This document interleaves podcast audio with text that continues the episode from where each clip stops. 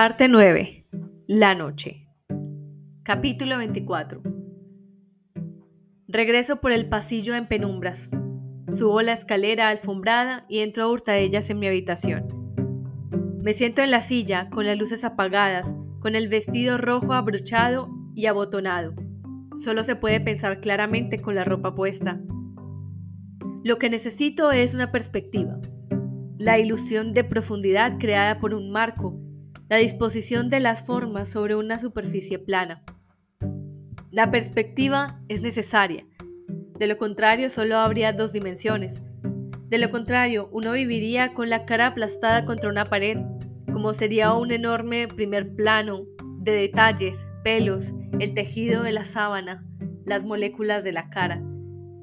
La propia piel como un mapa, un gráfico de inutilidad entrecruzado por pequeñas carreteras que no conducen a ninguna parte. De lo contrario, uno viviría el momento, que no es donde yo quiero estar. Pero ahí es donde estoy, no hay escapatoria. El tiempo es una trampa en la que estoy cogida. Debo olvidarme de mi nombre secreto y del camino de retorno. Ahora mi nombre es Defred y aquí es donde vivo. Vive el presente, saca el mayor partido de él, es todo lo que tienes. Tiempo para hacer el inventario. Tengo 33 años y el pelo castaño. Mido 1,70 descalza.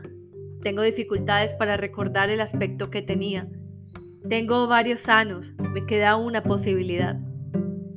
Pero ahora, esta noche, algo ha cambiado, las circunstancias se han modificado. Puedo pedir algo, Tal vez no mucho, pero sí algo. Los hombres son máquinas de sexo, decía tía Lidia, y poca cosa más. Solo quieren una cosa. Debéis aprender a influir en ellos para obtener vuestro propio beneficio. Llevadlos de las narices. Esa es una metáfora. Es lo natural, un recurso de Dios. Así son las cosas. En realidad, tía Lidia no dijo esto, pero estaba implícito en sus palabras flotaban sobre su cabeza como las divisas doradas que llevaban los santos en la noche de los tiempos, y al igual que ellos, era angulosa y descarnada. Pero ¿cómo encajar al comandante en esto, tal como él vive con su despacho, con sus juegos de palabras y sus deseos? ¿Para qué? ¿Para que juegue con él? ¿Para que lo bese suavemente, como si lo hiciera de verdad? Sé que necesito considerar seriamente este deseo suyo. Podría ser importante, podría ser un pasaporte, podría ser mi perdición. Debo ser seria con respecto a esto. Tengo que meditarlo. Pero haga lo que haga, aquí sentada en la oscuridad, con los reflectores iluminando el rectángulo de mi ventana desde afuera, y a través de las cortinas diáfanas como un vestido de novia, como un ectoplasma, con una de mis manos sujetando la otra, balanceándome un poco hacia atrás y hacia adelante. Haga lo que haga, en todo esto hay algo gracioso. Quería que jugara al intelecto con él y que lo besara como si lo hiciera de verdad. Esta es una de las cosas más curiosas que jamás me han ocurrido. El contexto es todo. Recuerdo un programa de televisión que vi una vez, una reposición de un programa hecho varios años antes. Yo debía de tener 7 u 8 años, era demasiado joven para entenderlo. Era el tipo de programa que a mi madre le encantaba ver, histórico, educativo. Más tarde intentó explicármelo, contarme que las cosas que allí aparecían habían ocurrido realmente, pero para mí solo era un cuento. Yo creía que alguien se lo había inventado, Supongo que todos los niños piensan lo mismo de cualquier historia anterior a su propia época. Si solo es un cuento, parece menos espantoso. El programa consistía en un documental sobre una de aquellas guerras. Entrevistaban a la gente y mostraban fragmentos de películas de la época en blanco y negro y fotografías. No recuerdo mucho del documental, pero sí recuerdo la calidad de las imágenes, como en ellas todo parecía cubierto por una mezcla de luz del sol y polvo, y lo oscuras que eran las sombras de debajo de las cejas de los pómulos. Las entrevistas a las personas que aún estaban vivas estaban rodadas en color. La que mejor recuerdo es la que le hacían a una mujer que había sido amante de un hombre que supervisaba uno de los campos donde encerraban a los judíos antes de matarlos. En hornos, según decía mi madre, pero no había ninguna imagen de los hornos, de modo que me formé la idea de que esas mujeres habían tenido lugar en la cocina. Para un niño, esta idea encierra algo especialmente aterrador. Los hornos sirven para cocinar, y cocinar es lo que se hace antes de comer. Me imaginaba que aquellas personas se las había comido, y supongo que en cierto modo es lo que les ocurrió.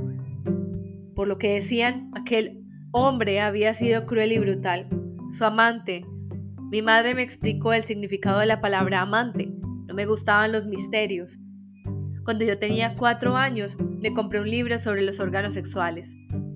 Había sido una mujer muy hermosa. Se veía una foto en blanco y negro de ella y de otra mujer, vestidas con el bañador en dos piezas, los zapatos de plataforma y la pamela que se usaba en esa época. Llevaban gafas de sol con forma de ojos de gato y estaban tendidas en unas tumbonas junto a la piscina. La piscina estaba junto a la casa, que estaba cerca del campo donde tenían los hornos. La mujer dijo que no había notado nada fuera de lo normal, negó estar enterada de la existencia de los hornos. En el momento de la entrevista, 40 o 50 años más tarde, se estaba muriendo de un efisema. Tosía mucho y se la veía muy delgada, casi demacrada, pero aún se sentía orgullosa de su aspecto. Mírala, decía mi madre un poco a regañadientes y con cierto tono de admiración. Aún se siente orgullosa de su aspecto. Estaba cuidadosamente maquillada, con mucho rímel en las pestañas y colorete en los pómulos, y tenía la piel estirada como un guante de goma inflado. Llevaba joyas. No era un monstruo, decía. La gente dice que él era un monstruo, pero no es verdad. ¿En qué debía estar pensando? Supongo que en nada. No en el pasado, no en ese momento. Estaba pensando en cómo no pensar. Era una época anormal. Ella estaba orgullosa de su aspecto. No creía que él fuera un monstruo. No lo era para ella. Probablemente tenía algún rasgo atractivo. Silbaba desafinadamente bajo la ducha, le gustaban las trufas, llamaba a Lifshen a su perro y lo hacía sentar para darle trocitos de carne cruda. Qué fácil resulta inventar la humanidad de cualquiera. Qué tentación realizable. Un niño grande debe de haberse dicho a sí misma. Se le debió de ablandar el corazón, debió de apartarle el pelo de la frente y le besó la oreja, no precisamente para obtener algo de él. Era el instinto tranquilizador, el instinto de mejorar las cosas. Vamos, vamos, le diría cuando él se despertaba a causa de una pesadilla. Eso es muy duro para ti, esto es lo que ella debía de creer porque de lo contrario, ¿cómo pudo seguir viviendo? Debajo de esa belleza se ocultaba una mujer normal. Creía en la decencia, era amable con la criada judía, o bastante amable, o más amable de lo que la criada se merecía. Algunos días después de que se rodara esa entrevista, se suicidó. Lo dijeron por la televisión. Nadie le preguntó si lo había amado o no. Lo que ahora recuerdo más claramente que cualquier otra cosa es el maquillaje. Me pongo de pie en la oscuridad y empiezo a desabotonarme. Entonces oigo algo dentro de mi cuerpo. Me he roto. Algo se me ha partido. Debe ser eso. El ruido sube y sale desde el lugar roto hacia mi cara, sin advertencia. Yo no estaba pensando en nada, si dejo que ese sonido salga al aire, se convertirá en una carcajada demasiado fuerte. Alguien podría oír y entonces habría idas y venidas, órdenes y quién sabe qué más. Conclusión. Emoción inadecuada a las circunstancias. El útero que desvaría, solían pensar. Histeria. Y luego una aguja, una píldora. Podría ser fatal. Me pongo las dos manos delante de la boca, como si estuviera a punto de vomitar. Caigo de rodillas, la carcajada hirviente de mi garganta como si fuera lava. Gateo hasta el armario y subo las rodillas. Me voy a ahogar aquí dentro. Me duelen las costillas de tanto contener la risa. Tiemblo, me sacudo, sísmica. Voy a estallar como un volcán. El armario queda completamente rojo, carcajada rima compreñada. ¡Ja! Morirse de risa. Oculto la cara en los pliegues de la capa colgada. Cierro con fuerza los ojos y me empiezan a brotar las lágrimas. Intento calmarme. Al cabo de un rato se me pasa, como si se tratara de un ataque de epilepsia. Aquí estoy, dentro del armario. Nolite de bastardes carborum dorum. No puedo verlo en la oscuridad, pero sigo las diminutas letras con la punta de los dedos, como si se tratara de un código en braille. Ahora resuena en mi cabeza, no tanto como una oración, sino como una orden. Pero, ¿para hacer qué? En cualquier caso, para mí es inútil. Es como un antiguo jeroglífico cuya clave se ha perdido. ¿Por qué lo escribió? ¿Por qué se molestó en hacerlo? No hay manera de salir de aquí. Me quedo acostada en el suelo, respirando aceleradamente luego más despacio, nivelando la respiración, como en los ejercicios para el parto. Lo único que oigo ahora es el sonido de mi corazón, que se abre y se cierra, se abre y se cierra, se abre. Parte 10. Los pergaminos espirituales. Capítulo 25. Lo primero que oí a la mañana siguiente fue un grito y un estrépito. Era Cora, que había dejado caer la bandeja del desayuno. Me despertó. Todavía tenía medio cuerpo dentro del armario y la cabeza sobre la capa, que no era más que un bulto. Seguramente la descolgué de la percha y me quedé dormida encima de ella. Al principio no pude recordar dónde me encontraba. Cora estaba arrodillada a mi lado. Sentí que me tocaba la espalda. Cuando me moví, volví a gritar. ¿Qué pasa? le pregunté. Di una vuelta y me incorporé. Oh, dijo, creí... ¿Qué creyó? ¿Cómo? agregó. Los huevos estaban en el suelo, rotos, y había zumo de naranja y cristales hechos añicos. Tendré que traer otro, dijo. ¡Qué desperdicio! ¿Qué hacías tirada en el suelo? Me cogió para ayudarme y levantarme y ponerme de pie. No quise decirle que no me había acostado en toda la noche. No habría sabido cómo explicárselo. Le dije que debía de haberme desmayado. Fue casi peor, porque empezó a sacar sus conclusiones. Es uno de los primeros síntomas, dijo en tono de satisfacción. Eso y los vómitos. Tendría que haberse dado cuenta de que no había pasado el tiempo suficiente, pero tenía muchas esperanzas. No, no es eso, le dije. Estaba sentada en la silla. Estoy segura de que no es eso. Simplemente me mareé. Estaba aquí y todo empezó a oscurecerse. Debe de haber sido por la tensión de ayer, dijo. Quítate esto. Se refería al nacimiento, y yo le dije que sí. En ese momento yo estaba sentada en la silla y ella arrodillada a mi lado, recogiendo los trozos de huevo y los cristales rotos y juntándolos en la bandeja. Secó parte del zumo de naranja con la servilleta de papel. Tendré que traer un paño, contestó. Querrán saber por qué traigo más huevos, a menos que te arregles sin ellos. Me miró de reojo, furtivamente, y comprendí que sería mejor que ambas fingiéramos que yo me había tomado todo el desayuno. Si ella decía que me había encontrado tirada en el suelo, habría demasiadas preguntas. De cualquier manera, tendría que explicar la rotura del vaso. Pero Rita se pondría de mal humor si tenía que preparar el desayuno por segunda vez. Me las arreglaré sin ellos, le aseguré. No tengo mucha hambre. Fue perfecto porque encajaba con lo del mareo. Pero me comeré la tostada, agregué. No quería quedarme totalmente en ayunas. Está en el suelo, me advirtió. No importa, le dije. Me senté a comer la tostada mientras ella entraba en el cuarto de baño y tiraba en el retrete un puñado de huevo que no había podido recuperar. Luego volvió a salir. Diré que al salir se me cayó la bandeja, anunció. Me gustó que estuviera dispuesta a mentir por mí, incluso en algo tan insignificante, aunque fuera en su propio beneficio.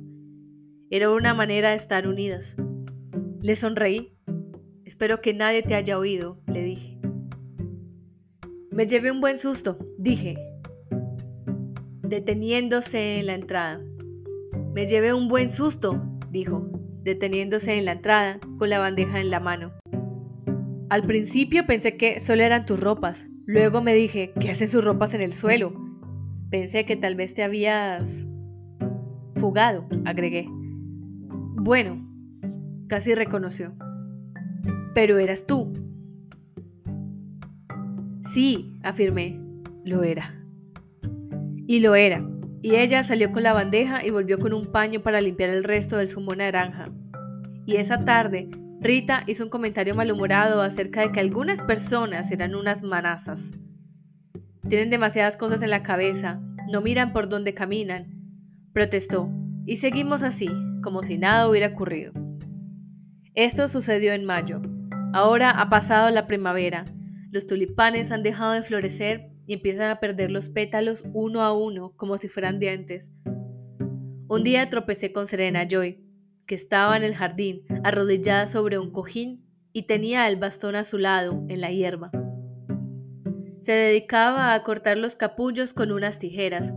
Yo llevaba mi cesto con naranjas y chuletas de cordero, y al pasar la miré de reojo.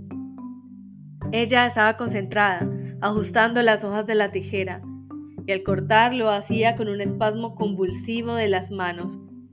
Sería la artritis que se apoderaba de sus manos, una guerra relámpago, un kamikaze lanzándose sobre los hinchados órganos genitales de las flores, el cuerpo fructífero. Contando los capullos se consigue que el bulbo acumule energía. Santa Elena, arrodillada, haciendo penitencia. A menudo me divierto así, con bromas malintencionadas y agrias con respecto a ella, pero no durante mucho tiempo. No es conveniente perder el tiempo mirando a Serena Joy desde atrás. Lo que yo miraba codiciosamente eran las tijeras. Bien, además teníamos los lirios, que crecen hermosos y frescos sobre sus largos tallos, como vidrio soplado, como una acuarela momentáneamente congelada en una mancha azul claro malva claro, y los más oscuros, aterciopelados y purpúreos, como las orejas de un gato negro iluminadas por el sol, una sombra añil y los del centro sangriento, de formas tan femeninas que resultaba sorprendente que una vez arrancados no duraran. Hay algo subversivo en el jardín de Serena, una sensación de cosas enterradas que estallan hacia arriba, mudamente, bajo la luz, como si señalaran y dijeran, aquello que se ha silenciado clamará para ser oído, aunque silenciosamente. Un jardín de Tennyson, impregnado de aroma, lánguido. El retorno de la palabra desvanecimiento. La luz del sol se derrama sobre él, es verdad, pero el calor brota de las flores mismas, se puede sentir. Es como sostener la mano un centímetro por encima de un brazo y de un hombro, emite calor, también lo recibe. Atravesar en un día como hoy este jardín de peonías, de claveles y clavellinas, me parece dar vueltas la cabeza. El sauce luce un follaje abundante y deja oír su insinuante susurro. Cita, dice, terrazas. Los silbidos recorren mi columna como un escalofrío producido por la fiebre. El vestido de verano me roza la piel de los muslos la hierba crece bajo mis pies, y por el rabillo del ojo veo que algo se mueve en las ramas, plumas, un revoloteo, graciosos sonidos, el árbol dentro del pájaro, la metamorfosis se desboca. Es posible que existan diosas y el aire quede impregnado de deseo. Incluso los ladrillos de la casa se ablandan y se vuelven táctiles. Si me apoyo contra ellos, quedarán calientes y flexibles. Es sorprendente lo que puede lograr una negación. ¿Acaso el hecho de ver mi tobillo ayer en el puesto de control, cuando dejé caer mi pase para que él lo cogiera, hizo que se mareara y se desvaneciera? Nada de pañuelos ni abanicos. Uso lo que tengo a la mano. El invierno no es tan peligroso. Necesito la insensibilidad, el frío, la rigidez. No esta pesadez como si yo fuera un melón sobre un tallo. Esta madurez líquida. El comandante y yo tenemos un acuerdo. No es el primero de este tipo en la historia, aunque la forma que está adoptando no es la habitual. Visito al comandante dos o tres veces por semana, siempre después de la cena, pero solamente cuando recibo la señal. Y la señal es Nick. Si cuando yo salgo a hacer la compra o cuando vuelvo, él está lustrando el coche y tiene la gorra ladeada o no la tiene bien puesta, entonces acudo a la cita. Si él no está o tiene la gorra puesta como corresponde, me quedo en mi habitación. Como de costumbre, por supuesto, nada de esto se aplica durante las noches de ceremonia. Como siempre, la dificultad es la esposa. Después de cenar se va al dormitorio de ambos, desde donde podría oírme mientras yo me escabullo por el pasillo, aunque tengo cuidado de no hacer ruido. O se queda en la sala tejiendo una de sus interminables bufandas para los ángeles, elaborando metros y metros de intrincadas e inútiles personas de lana debe ser la manera que ella tiene de procrear. Normalmente, cuando está en la sala, la puerta queda entreabierta, de modo que no me atrevo a pasar junto a ella. Si he recibido la señal, pero no puedo bajar la escalera ni pasar junto a la puerta de la sala, el comandante comprende. Él, mejor que nadie, conoce mi situación, conoce todas las reglas.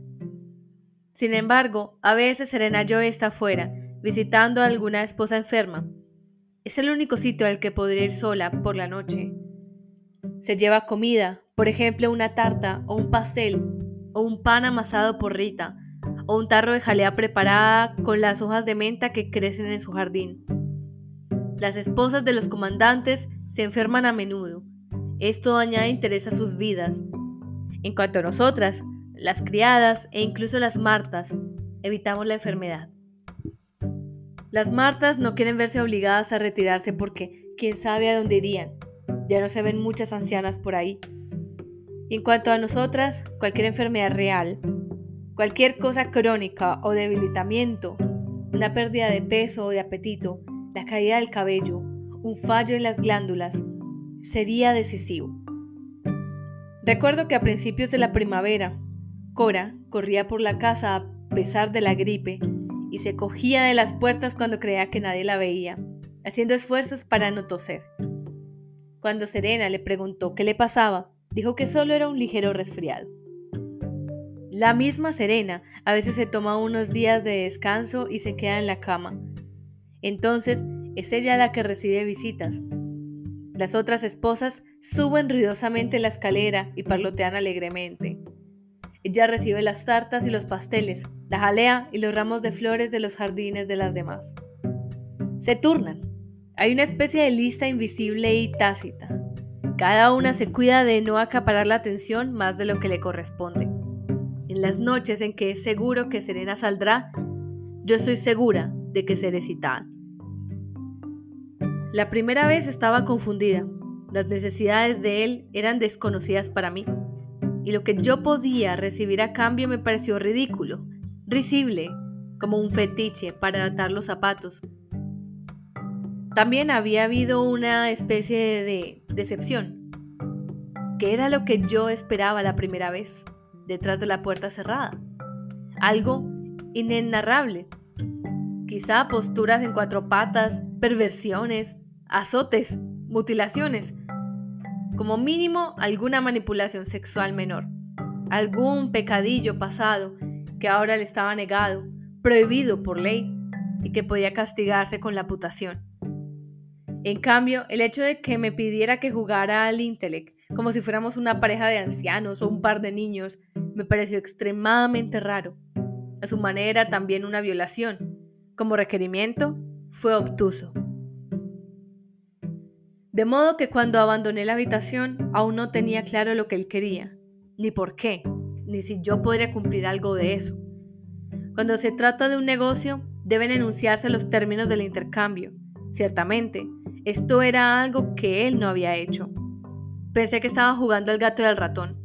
Pero ahora creo que sus motivos y sus deseos no eran obvios, ni siquiera para él. Aún no habían alcanzado el nivel verbal. La segunda noche empezó igual que la primera. Fui hasta su puerta, que estaba cerrada. Llamé y él me dijo que entrara. Luego siguieron las dos partidas con las suaves fichas de color beige, prolijo, cuarzo, quicio, sílfide, ritmo. Todos los viejos trucos que logré imaginar o recordar para usar las consonantes. Sentía la lengua pesada a causa del esfuerzo de letrear. Era como usar un idioma que alguna vez supe, pero que casi había olvidado. Un idioma que tiene que ver con las costumbres que hace mucho tiempo desaparecieron. Café olé en una terraza con un brioche, ajenjo servido en un vaso largo o camarones en un cucurucho de papel. Cosas acerca de las cuales había leído, pero que nunca había visto.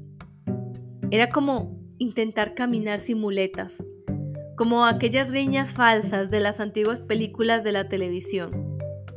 Puedes hacerlo, sé que puedes, Así se tambaleaba y tropezaba mi mente entre las angulosas R's y T's, deslizándose sobre las vocales ovoides como si lo hiciera sobre guijarros. El comandante se mostraba paciente cuando yo dudaba o le preguntaba a él cuál era la ortografía correcta de una palabra. Siempre estamos a tiempo de consultar el diccionario, dijo. Podemos. Me di cuenta de que la primera vez me había dejado ganar. Esperaba que aquella noche todo fuera igual, incluyendo el beso de buenas noches. Pero cuando terminamos la partida, se echó hacia atrás en la silla, apoyó los codos en los brazos de la silla, juntó las yemas de los dedos y me miró. Tengo un pequeño regalo para ti, anunció. Sonrió levemente. Luego abrió el cajón superior de su escritorio y sacó algo. Lo sostuvo un momento entre sus manos, como decidiendo si dármelo o no, aunque desde donde yo estaba la veía al revés. La reconocí de inmediato. En un tiempo habían sido algo muy común. Era una revista, una revista femenina, según deduje al ver la foto sobre el papel sanitado. Una modelo con el pelo huecado, el cuello envuelto por una bufanda, los labios pintados, la moda de otoño. Yo creía que todas esas revistas habían sido destruidas, pero quedaba una y estaba aquí, en el despacho privado del comandante, donde menos esperabas encontrarse algo así. Miró a la modelo que estaba de cara a él. Aún sonreía con esa sonrisa melancólica que lo caracterizaba. Su mirada fue la misma que uno dedicaría a un animal del zoológico cuya especie está casi extinguida. Clavé la mirada en la revista, mientras él la balanceaba delante de mí como si se tratara de un anzuelo, y la deseé. Las deseé con tanta fuerza que sentí olor en las puntas de los dedos. Al mismo tiempo, mi ansia me pareció frívola y absurda, porque en otros tiempos me habría tomado bastante la ligera este tipo de revistas. Las leía en la consulta del dentista y a veces en los aviones. Las compraba para llevarlas a las habitaciones de los hoteles como una manera de llenar el tiempo libre mientras esperaba a Luke. Una vez que las había hojeado las tiraba, porque eran absolutamente desechables, y uno o dos días más tarde era incapaz de recordar lo que había leído en ellas. Sin embargo, en aquel momento lo recordé. Lo que había en ellas era una promesa. Comerciaban con la transformación. Sugerían una interminable serie de posibilidades extendiéndose como una imagen en dos espejos enfrentados, multiplicándose, réplica tras réplica, hasta desaparecer. Sugerían una aventura tras otra, un guardarropa tras otro, una reforma tras otra, un hombre tras otro, Sugerían el rejuvenecimiento, la derrota y la superación del dolor, el amor infinito, la verdadera promesa que encerraban era la inmortalidad. Esto era lo que él sostenía entre sus manos, sin saberlo. Pasó rápidamente las páginas y noté que me inclinaba hacia adelante.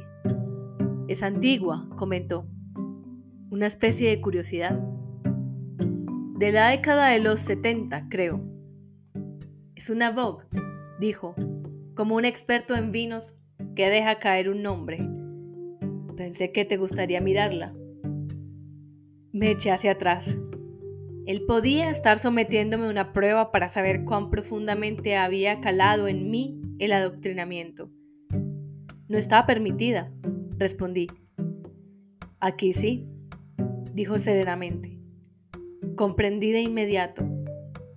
Si se había quebrado el tabú principal, ¿por qué dudar ante uno menos importante?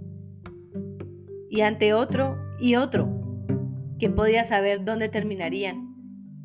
Detrás de esta puerta el tabú quedaba desterrado. Cogí la revista de sus manos y la di vuelta. Aquí estaban, otra vez, las imágenes de mi niñez. Atrevidas, arrolladoras, segura de sí misma, con los brazos abiertos como si exigieran espacio, con las piernas abiertas y los pies firmemente apoyados en el suelo. Había algo de renaissance de la pos, pero yo pensaba en los príncipes y no en las doncellas con cofias y rizos. Aquellos ojos sinceros, sombreados con maquillaje, sí, pero iguales a los ojos de los gatos, fijos y esperando el momento para saltar. Sin retroceder ni aferrarse, no con esas capas y esos trajes de tweed vasto y esas botas hasta la rodilla. Esas mujeres eran como piratas, con sus elegantes carteras para guardar el botín y sus dentaduras caballunas y codiciosas. Noté que el comandante me observaba mientras yo pasaba las páginas. Yo sabía que estaba haciendo algo que no tenía que estar haciendo y que a él le producía placer mirar cómo lo hacía. Tendría que haberme sentido perversa. A los ojos de tía Lidia era una perversa. Pero no me sentía así. Por el contrario, me sentía como una antigua postal eduardiana de la costa, atrevida. ¿Qué me haría a continuación? ¿Una faja? ¿Por qué la guarda? le pregunté. Algunos de nosotros, explicó, conservamos el aprecio por las cosas antiguas. Pero se suponía que esas habían sido quemadas, argumenté. Se hicieron registros, casa por casa, hogueras, lo que representó un peligro en manos de las masas, prosiguió, cosa que en algunos casos ha sido una ironía, en otros no está a salvo en manos de aquellos cuyos motivos son impecables, concluí. Asintió con expresión grave. Era imposible saber si hablaba en serio o no. ¿Pero por qué me la enseña? le pregunté, y de inmediato me sentía estúpida. ¿Qué puede responderme? ¿Que se estaba divirtiendo a costa mía? Porque él debía de saber lo doloroso que para mí resultaba recordar el pasado. No estaba preparada para lo que en realidad respondió. ¿A qué otra persona podría enseñársela? Me dijo, mostrando otra vez una expresión de tristeza. Y si fuera más lejos, pensé. No quería premiarlo ni presionarlo. Sabía que yo era prescindible. Sin embargo, le pregunté muy suavemente. ¿Y su esposa? Pareció reflexionar. No, dijo. Ella no comprendería. De todos modos, ya no me habla mucho. Parece que ahora no tenemos muchas cosas en común. Lo había dicho, había revelado lo que pasaba. Su esposa no lo comprendía. Entonces, yo estaba allí por esa razón. Lo mismo de siempre, demasiado trivial para ser cierto. La tercera noche le pedí un poco de loción para las manos. No quería parecer pedigüeña, pero necesitaba saber lo que podía conseguir. ¿Un poco de qué? Me preguntó en tono amable, como de costumbre. Él estaba frente a mí, al otro lado del escritorio. Nunca me tocaba mucho, salvo para el beso obligatorio. Ni manoseos, ni jadeos, ni nada de eso. Habría sido algo fuera de lugar. En cierto sentido, tanto para él como para mí. Loción para las manos, repetí, o para la cara. Se nos seca mucho la piel. Por alguna razón dije nos en lugar de me. Me habría gustado pedirle también unas sales de baño, de esas que se conseguían antes, que parecían pequeños globos de colores y que me resultaban algo tan mágico cuando las veía en casa, en el bol redondo de cristal que mi madre tenía en el cuarto de baño. Pero pensé que él sabría de qué se trataba. De cualquier manera, probablemente no las fabricaban. ¿Se os seca? preguntó el comandante, como si nunca hubiera pensado en ello. ¿Y qué decís para remediarlo? Usamos mantequilla, le expliqué. Cuando la conseguimos. O margarina. La mayor parte de las veces es margarina. Mantequilla, repitió en tono reflexivo. Una idea muy inteligente, mantequilla. Y se echó a reír. Sentí deseos de abofetearlo. Creo que podría conseguir un poco, comentó como quien complace a un niño que pide un chicle de globo, pero ella podría notar el olor. Me pregunté si ese temor se basaría en alguna experiencia pasada, mucho tiempo atrás. Lápiz labial en el cuello de la camisa, perfume en los puños, una cena a altas horas de la noche, en la cocina o en el dormitorio. Un hombre que no hubiera vivido semejante experiencia no pensaría en eso, a menos que fuera más astuto de lo que parecía. Tendré cuidado, le aseguré. Además, ella nunca está tan cerca de mí. A veces sí, aclaró. Bajé la mirada, lo había olvidado. Sentí que me ruborizaba. Esas noches no la usaré, le dije.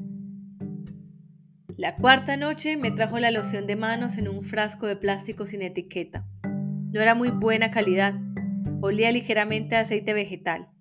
Para mí, no existía el lirio de los valles. Esa loción debía de ser algo que fabricaban para usar en los hospitales, para curar las llagas, pero de todas maneras se lo agradecí. El problema, le dije, es que no tengo dónde guardarla. En tu habitación, dijo, como si fuera obvio. La encontrarían, repuse. Alguien la encontraría. ¿Por qué? preguntó, como si realmente no lo supiera. Tal vez no lo sabía. No era la primera vez que daba muestras de ignorar realmente las condiciones reales en las que vivíamos. Nos revisan, expliqué. Revisan nuestras habitaciones. ¿Para qué? me preguntó. Creo que en ese momento perdí ligeramente los estribos.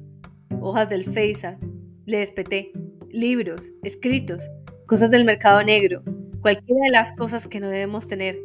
Jesucristo, usted debería saberlo. Mi voz sonaba más furiosa de lo que yo quería, pero él ni siquiera pestañó. Entonces tendrás que guardarla aquí, concluyó. Y eso hice.